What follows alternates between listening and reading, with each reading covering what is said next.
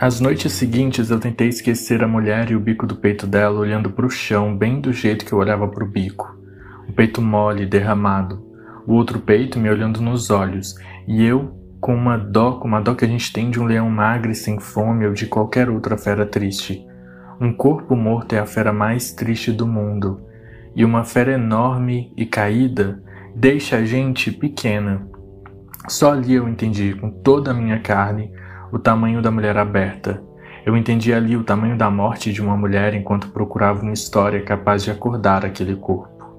Sozinho, um corpo não desaparece, não baixa o olhar, os ombros. Sozinho, um corpo não esconde com os braços os bicos dos seios. Corpo nenhum sabe se dobrar sozinho por dentro. Antes eu achava que se uma mulher sabia desaparecer, seu corpo também aprendia. Mas sozinho um corpo não sabe como. Não é acaso. Desaparecer um corpo não é simples sumiço. Cada corpo que desaparece é político.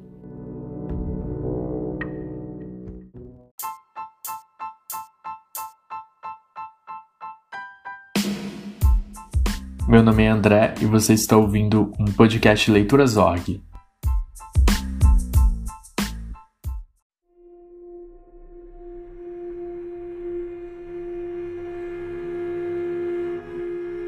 Quando Jo caminha pela sua cidade, ela vê corpos sem gente dentro. Desde menorzinho, ela olhava os cadáveres que nadavam no córrego que passava atrás da sua casa Ficava encarando aqueles corpos vazios, tentando entender algum segredo que fizesse ela não morrer nunca. Se entregava com aquilo tudo, aquelas pessoas enroscadas nas plantas aquáticas, brigando com as folhas para passar pelo riozinho. E aí vinha a pior parte. Era daquele córrego que a mãe pegava água para cozinhar, limpar, aguar, e a menina bebia o chá da mãe imaginando a alma daquela gente descendo pela sua garganta. Era chá de alma de gente que não presta, porque só alguém que não presta poderia deixar o próprio bicho por aí, deixar o próprio corpo ficar largado no córrego. E aí ela apertava o próprio corpo com mais e mais força para ele não ir embora com um susto diante daquele absurdo, daquele tipo de gente que se enrosca por aí no quintal dos outros, daquele tipo de gente que morre. Meu corpo ainda quente, da Shelis Manioto, é esse livro sobre corpo, sobre morte, sobre alma sobre pertencimento. O que significa ter um corpo? Esse é o segundo romance dessa autora que já revirou toda a terra, toda, toda uma cidade na história de Desterro. E agora continua seu projeto de vida, seu projeto estético com outra narrativa sensacional. Esse romance inteiro é construído com essas palavras abertas, significados que expandem a cena, abrem para o poético. Em nenhum momento, por exemplo, o livro utiliza a palavra ditadura, autoritarismo, fascismo ou qualquer outra desse campo semântico, mas a gente percebe que existe corpos que desaparecem sem deixar rastros, existe um medo de ser enterrado como indigente, e logo ali nos primeiros parágrafos existe uma constatação estranha de que naquele mundo Naquele momento, os livros foram enterrados junto a raízes das plantas, como se eles precisassem ser escondidos, como se eles fossem ilegais. Toda essa escrita forma imagens das coisas que a gente nunca vai embora, como um corpo aberto, como se fosse uma revista, ou uma menina que sufoca embaixo do peso da mãe. Esse vocabulário, né, essa construção textual colabora muito com a atmosfera que é simultaneamente desvendada enquanto a gente está lendo como distopia e como conto de fadas. Existe uma crença no mágico, naquilo que está além do físico, mas ao mesmo tempo existe uma atmosfera de, de violência que coloca as questões do corpo em evidência. É o corpo jogado no rio, é o corpo boiando no córrego, o corpo duro, o corpo quieto, o corpo que libera fluidos, que vira sangue, que cospe insetos, que é convertido em prazer, que vira lágrima salgada, mas também é um corpo ancestral, que sabe viver na terra, que veio antes das almas, que sabem de tudo, que tem corpo tem que prestar ou então irá morrer. Né? Um, um, corpo de mulher que é enxergado como um lugar de desconforto, porque o corpo da mulher não é dela. Né? É, inclusive, essa é a grande afirmação que vai desencadear as ações desse romance. No mundo inteiro é assim: mulher nenhuma tem o próprio corpo. A protagonista desse livro, a Jo, aprende logo cedo que ser mulher é não ser dona do próprio corpo, é ter seu corpo tomado por um homem a qualquer momento. Com apenas um olhar, a mulher pode ser perdida de si. Mulheres são apagadas neste livro com a ponta dos dedos. Mulheres têm seus desejos entortados, torcidos. Ser mulher nesse livro é ficar pendurada com medo de cair o tempo inteiro. Mas o que que é esse livro e o que que não é? O que que é conto de fadas, o que que é distopia e o que que é o Brasil 2021? É ter que viver num canto do próprio corpo que ele foi ocupado por outra pessoa, por um homem. E para aquela mulher só sobra a loucura ou a morte. Nesse momento, quando ela começa a se dar conta disso, a Jo vai repartir sua vivência com duas personagens distintas.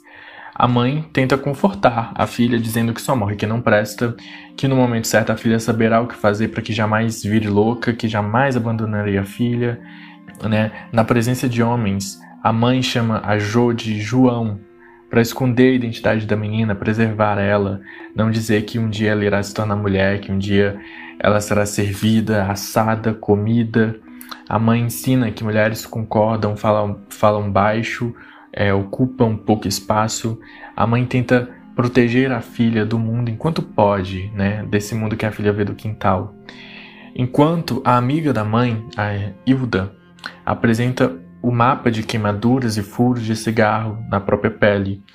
É uma visão mais fatalista de mundo, a visão de uma sobrevivente que soube encontrar o caminho de volta para si, puxando o fio do carretel do coração, mas que acaba relativizando né, o que a mãe da Jo diz, contando que a morte não é questão de prestar ou não prestar, que todo mundo morre, a violência é incontornável, mas ter uma vivência única é, acumular experiências, mesmo que sejam cicatrizes na pele, são o que fará a vida valer ou não a pena, né? É o que fará a diferença entre ser enterrada com nome ou como indigente.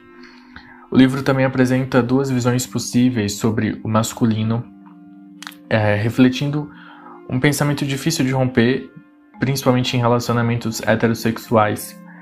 A Jo vem de um lugar onde os homens devem ser temidos, onde os homens tomam as mulheres para si, onde os homens nomeiam que as mulheres sentem sem ouvi-las. O próprio pai da Jo, quando ela estava disfarçada de João, ensinou a ela qual a utilidade do corpo das mulheres. Quando a Jo então se apaixona por um homem, ela hesita. E esse é um, um dos momentos mais interessantes de ver os desdobramentos que a Sheila Maneuto vai construindo. Ela pode confiar nele? Ou ele é só mais um que vai fazê-la desaparecer também? Durante o romance, a Jo vai tentando se apegar às esperanças que ela encontra, vai colecionando frases que vão e voltam no texto, que servem de ensinamento, que guiam seus passos. Ela tenta a todo momento prestar para não morrer e tenta entender qual história ela precisará contar para encantar seus ossos e para dar paz para o seu, seu corpo. Por isso, ela vai precisar encontrar força em si, ela vai precisar entender o seu próprio corpo e a sua própria potência, mas ela também vai precisar encontrar força em outras mulheres, abdicando de uma culpa antiga que elas carregam por séculos. E, além de tudo, encontrar força nas palavras. Palavras de mil anos, mil mães, mil filhas, mil avós, palavras de quando esse corpo começou. A cada palavra desse livro, a Shelis Manioto invoca a palavra de outras tantas e tantas e tantas mulheres desse e de outros tempos. Escreve o que ela escreve na superfície de todos esses corpos. É um livro lindo, lindo, lindo. E a cada ponto, o meu corpo ainda quente ressoa o burburinho dessas mulheres antigas. A Sheila escreve e o seu corpo concorda com a sua alma.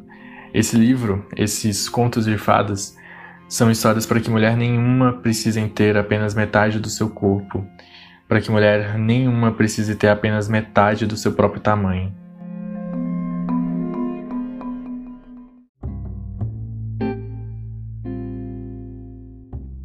Corpo Ainda Quente, de Shelis Manioto, publicado pela editora Nós em 2020.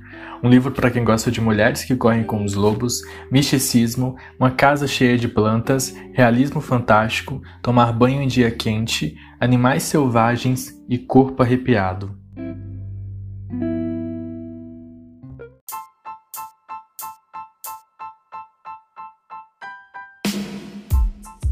Você ouviu um podcast Leituras Org. Para mais conteúdo de arte e literatura, acesse nosso site leituras.org ou siga o nosso Instagram, leiturasorg.